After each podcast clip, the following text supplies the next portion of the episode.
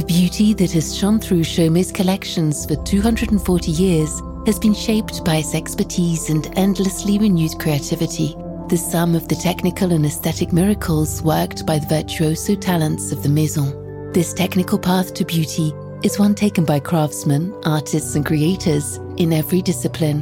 The Maison Chaumet chose to engage in a series of expert and inspired conversations on materials, color, light, and contemplation to share, foster, and enlighten its own virtuosity and offer a fresh perspective on the mysterious and miraculous world of high jewelry.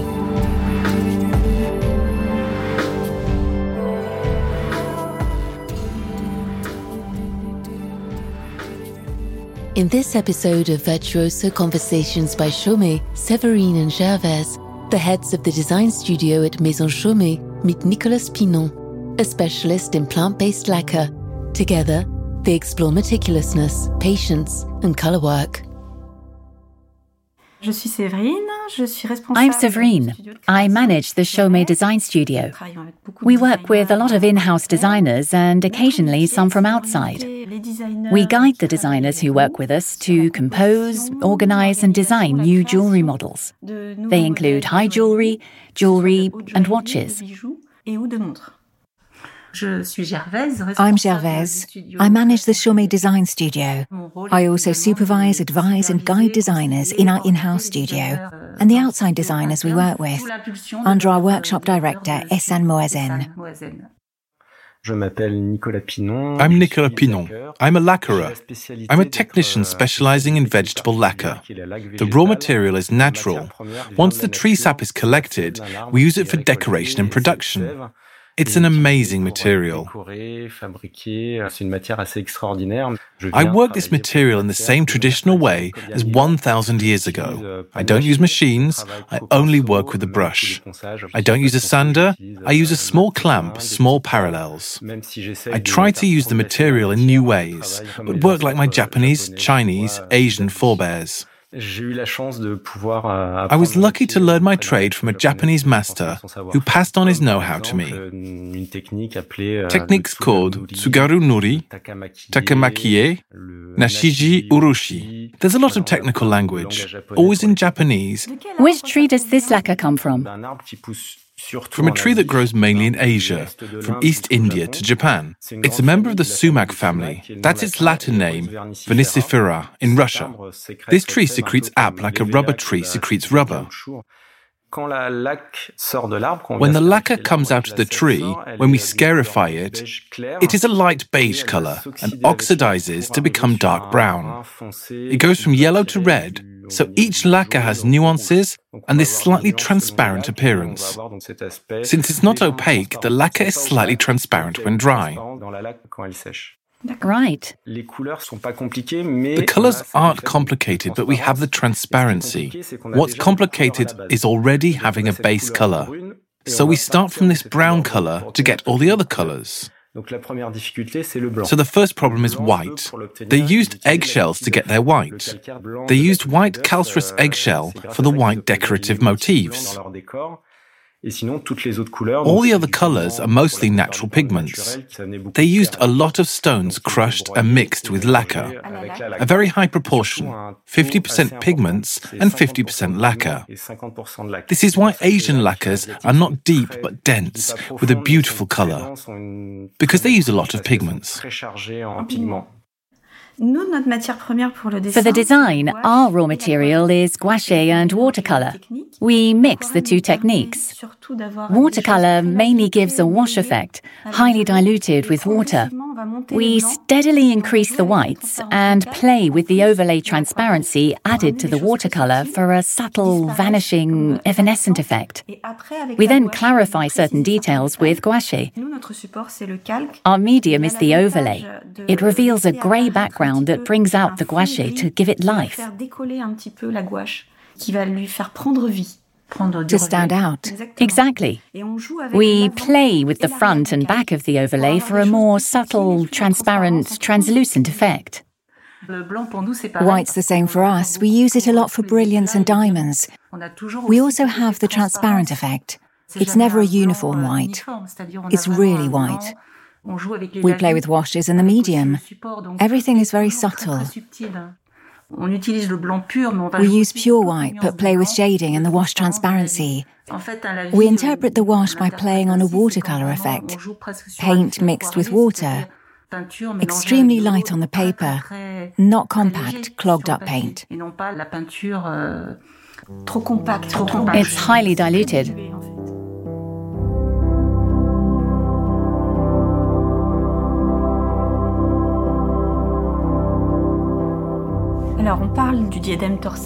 We're talking about the Torsade de Chaumet tiara, a new nature-inspired collection. Large, unwinding loops set around a central core. It's also inspired by vines, the twisted elements found in natural vines. White gold, mainly with diamonds. Brilliant cut diamonds. Brilliant cut with a number of facets. And rose cuts on the inner loops. Rose cuts don't have a pavilion, with facets only on the front dome of the gemstone. They, they have no depth. The intention was to have thinner metal bands and to create a contrast with the prominent brilliant cut diamond, which is shinier and flashier, and the back, which is more gentle, traditional, perceptible. sensible When you see the gouache drawing, you realize the paper is transparent. When you turn it over, you also realize the reverse side is used to highlight certain areas, to restore shadows and make the piece stand out. Depending on the medium, if you use grey or black paper, the object comes to life in a different way. The overlay is interesting because it's thick enough to absorb some watercolor and gouache, but what's behind shows through. That's interesting because the stone's transparent in a way, at times translucent, at others opaque. You can play with it and reconstruct the stone's light effects more than on an opaque medium. That's always impressed me because we start with a white sheet. Not here because we need to make the white appear. White on white doesn't work. And to give it volume, jewelry has volume. You get the impression of volume on paper and the brilliance of the gemstone, and recreate in 2D the nuances of light and volume. It's initially one of the most difficult jobs and inspires you to create the piece behind it. You also have to follow certain conventions to achieve all this. A way of drawing the stone, adding touches of brilliance, knowing the light always comes from the left left. Top left. Yes, top left, but each opaquer and designer has their own touch. That's what's interesting. It brings it to life. It's not static. Yes, it's not static. There are different schools of gouache. There's an academic approach that produces beautiful gouaches, but our maison takes a lively, spontaneous approach. The challenge is precision, because it's the same size and scale as the jewel and keeping this poetic touch. Captured firsthand. Yes, captured firsthand. We work in interaction with the workshop and jewelers, particularly on implementing colours, sketches on loose leaf paper and white sheets, and steadily we develop the design and technique. Before setting, we present the pieces, models without gemstones, but to validate the setting, and then small colour adjustments. The jeweler sometimes notices things that aren't exactly as we expected. And we constantly interact with jewelers to make the piece as perfect as possible, or at least look like what we had in mind. Parfaite qui soit, en tout cas qui correspond à ce qu'on avait euh, en tête.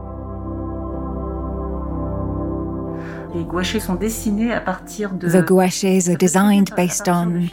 It could be computer files if the piece was done in 3D, or photos because some pieces are exclusively handmade.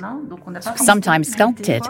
Euh, so the process can differ slightly euh, from piece to piece to create gouaches using the same technique.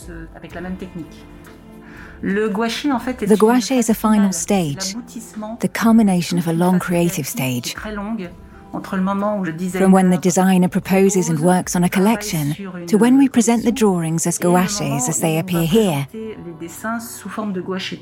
Before that, we produce sketches and drawings to scale. But not necessarily gouaches as we see them in the archives to finalize a collection. It's the high point of the design stage.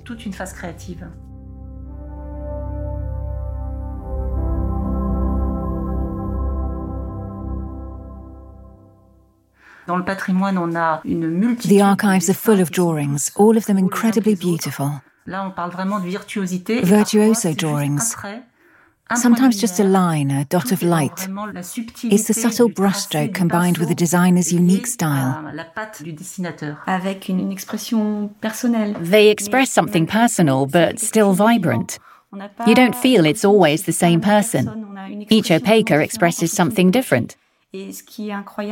What's incredible and striking is the personality and simple things, but difficult and long to master. But it looks so easy when you see them. Yes, it looks easy because the design piece is so pure. The line's so simple. It seems obvious, but not when you're drawing it. The simpler it looks, the more experience there is behind it. Exactly.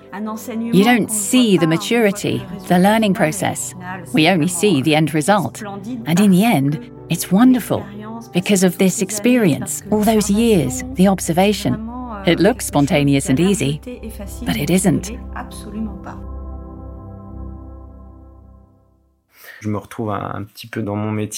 It's similar to my work. The relationship between technicality and artistry. You have to master techniques, takes learning and time. There's an artistic sensibility that gives everyone their own style. Maybe not a layperson, but someone with an interest in drawing will recognize the designer's style. It's a line, beauty, but also quality. What makes gouache perfect is this technical and artistic ensemble. But it's still handmade. The details, the small things make it the perfect imperfection. It's the feeling you get from gouache, the wow moment, especially when you realize it's done with a brush. It's precision work. The brush can have a certain volume. We work with a tip that's 0.3, 0.2, 0.1 millimeters. Another point in common between our work is the material. The brush is important for drawing and the result. When you compare our brushes, both use animal hair for stability and fineness. It's good for fine, precision, detailed work. I use two types of brushes, euh, one made from woman's hair by a master in Japan, euh, and another from euh, cat hair for the decoration. Even further back, they use the hair of a specific breed of mice, which is even finer than the tip of a cat's hair, even finer brushes. Unbelievable. Cat hair is already very fine. But mouse hair is even finer. Those brushes are almost a thousand years old or more, even 2000. The hair brushes are almost the first ever made, because the hair is long, which is an advantage. The hair is all along the brush, so when it wears out, you cut it. It's encased in wood, so you cut some wood and the brush is a different length. It's like a reservoir. I keep my brushes for maybe 20 or 30 years, depending on how I use them. I use brushes like that for gouaches, especially wash brushes. Wash brushes are also good because they have a fine point right at the end, but they have a reservoir at the top of the brush. That's important. Yes, otherwise you have to replenish the paint each time, which can be a pain on very fine brushes. My decoration brushes for lines are 20 millimeters long, almost 2 centimeters long. I have a large paint reservoir inside the top of the brush.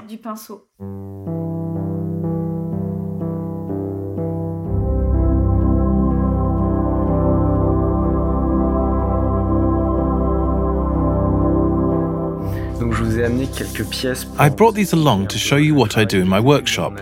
I create, restore, and create as I restore. I'll show you the eggshell technique. Again, it's natural. I made this pair of cufflinks using the lacquer technique with a goldsmith I met on a restoration. I like eggshell because it's an exceptional piece made from a material that's worth nothing. Not nothing, but it's just waste. Because it's handmade, it's an exceptional piece. I like this connection because I use gold powder, like this, rich materials.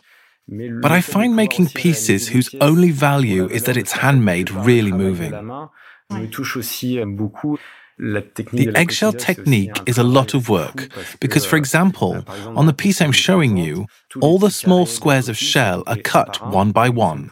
I lay them one by one like a mosaic. Unbelievable. Impressive. Really beautiful. What's complicated is breaking the shell. I don't cut it. It's a controlled break. But I can't control all the parts to cut. For example, on a piece for a cufflink, I reject 10 to 15 before I find one that's the right size and and roughly matches the one next to it.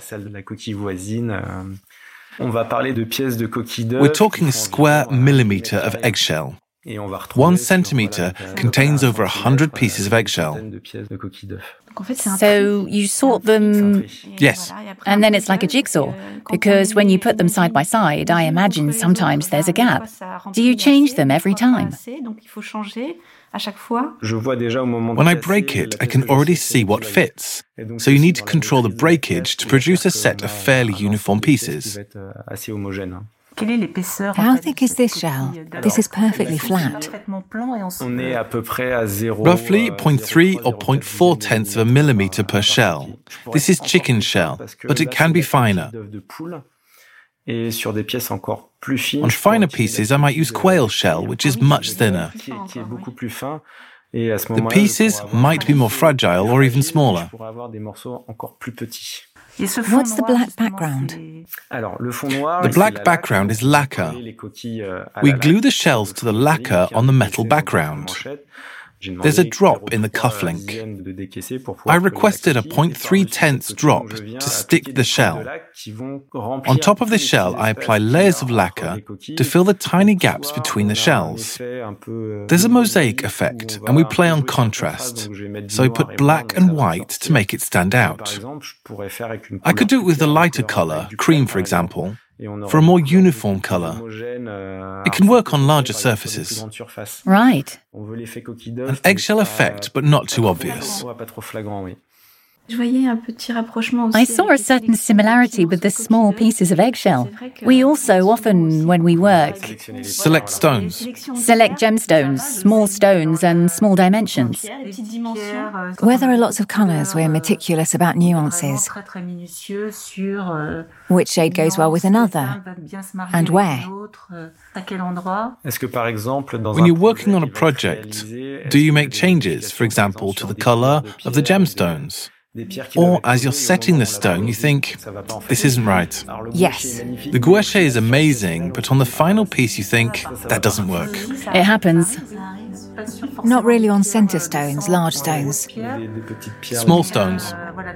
Yes, stones in a setting that don't really work together. We correct and change that. I find the material moving. Eggshell isn't normally a refined material like diamonds. But on a virtuoso piece, it becomes refined. Yes, it becomes the center of attention. A precious piece.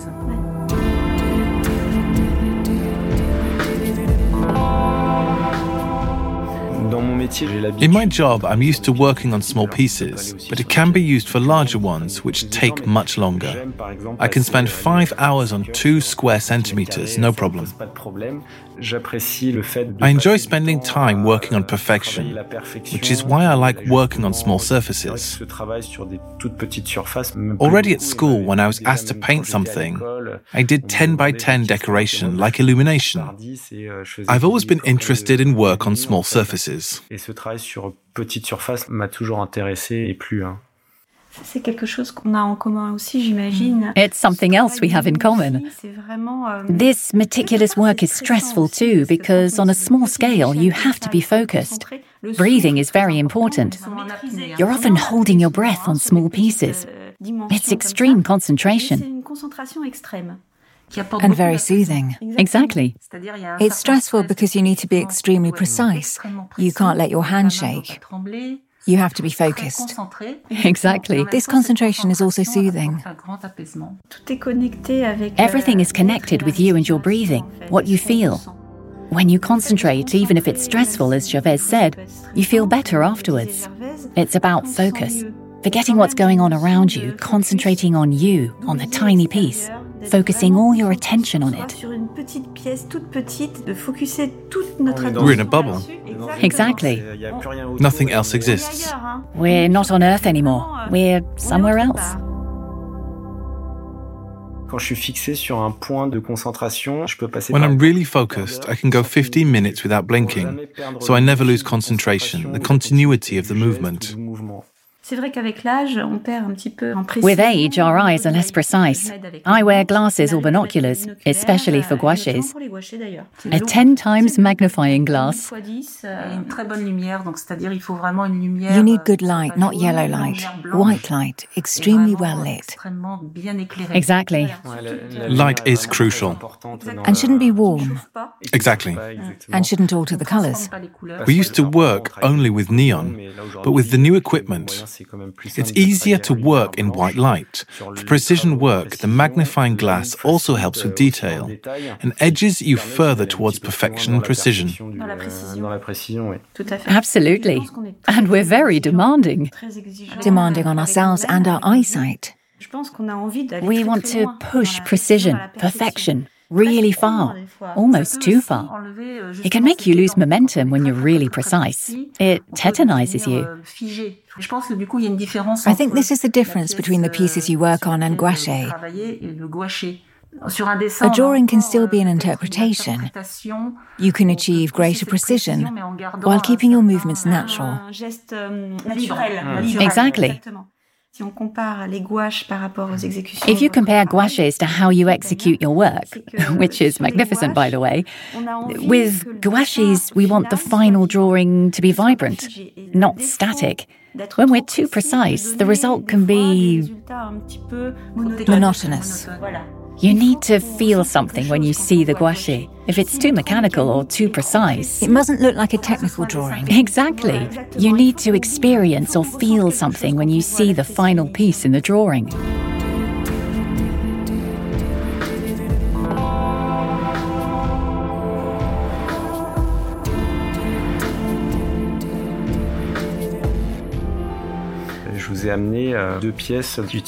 These two pieces use the Japanese technique of kintsugi. Kintsugi is an age-old repair technique that emphasizes the scar. Euh, euh, the technique originated when a Japanese prince sent a Chinese piece he admired to China for restoration. The Chinese used to use metal staples to repair ceramic pieces. And the prince said, it's not very attractive. What else can we do? And so he asked his craftsmen to develop a technique to repair ceramics. The lacquerers finally came up with this technique. They repaired the ceramic by gluing it with lacquer, and over this scar, rather than leaving it, which might not look good, they highlighted it by decorating it with gold powder. Right. By decorating the scar, it reflects something of the craftsman who repairs it. Each kintsugi is unique. You have the technical side, the repairing and gluing, and the artistic side, revealing the scar, emphasizing it. Some people make big floors, wide, very shiny, lots of gold, not show off but very visible. Other craftsmen prefer something very fine, discreet, visible, but not the star of the show. Yes, the star is the piece that continues its life, perhaps more beautiful than before before. Out of the two pieces, we have one more traditional piece with a kintsugi that's more sober, delicate, and discreet, and another repair on white enamel, more visible, and which stands out against the white background.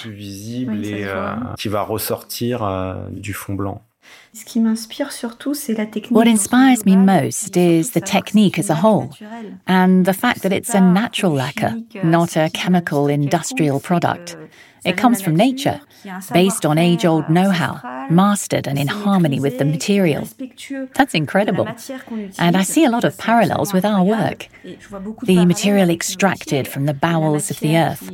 Precious stones, like semi precious stones, are priceless beyond their worth and value for what they represent, and the beauty of these stones elevated by man's hand, without distortion. That's what really impresses me artistic work with natural material. Mm. It's true, this connection between our two crafts. What I also liked about mine is the history, the experience, the evolution. Our know how has existed throughout history. The lacquer work was elevated by craftsmen, but it's perhaps basically served a protective role. And the story of the stone they discovered, its interest, rarity, we can also refer to older things we keep alive today, and we build on this history through our know how. That's what I liked about lacquer. It's a material of the future because it comes from the earth. It's renewable and we can produce as much as we want our whole life. We also have the same relationship with stones, which are eternal, and we can keep them our whole life and for future lives. This relationship with the material it comes from, its history, has always been important for me in terms of know how and crafts. It's an interesting contrast. It reminds me of stones when we use them. Obviously, the great Parisian jewelers used gem quality stones with the fewest possible inclusions, as perfect as possible. But we also use stones with inclusions beautiful inclusions, which are part of the personality of these stones. And makes them unique. Exactly. And I find that absolutely wonderful. It's about nature, uniqueness, and finding it captivating and charming. They're not faults, it's almost their charm.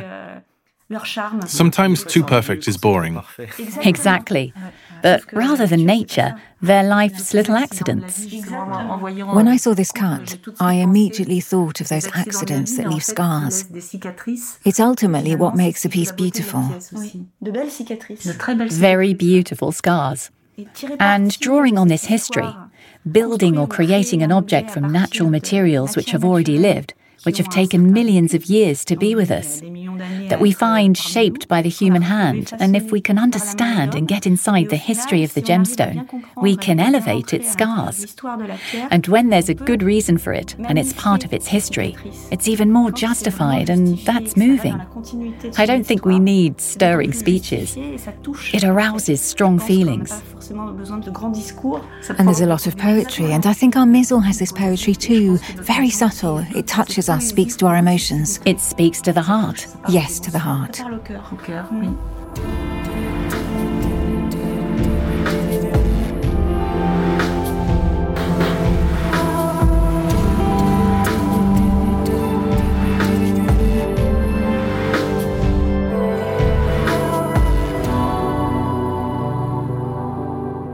Thank you for listening to this virtuoso conversation by Chaumet.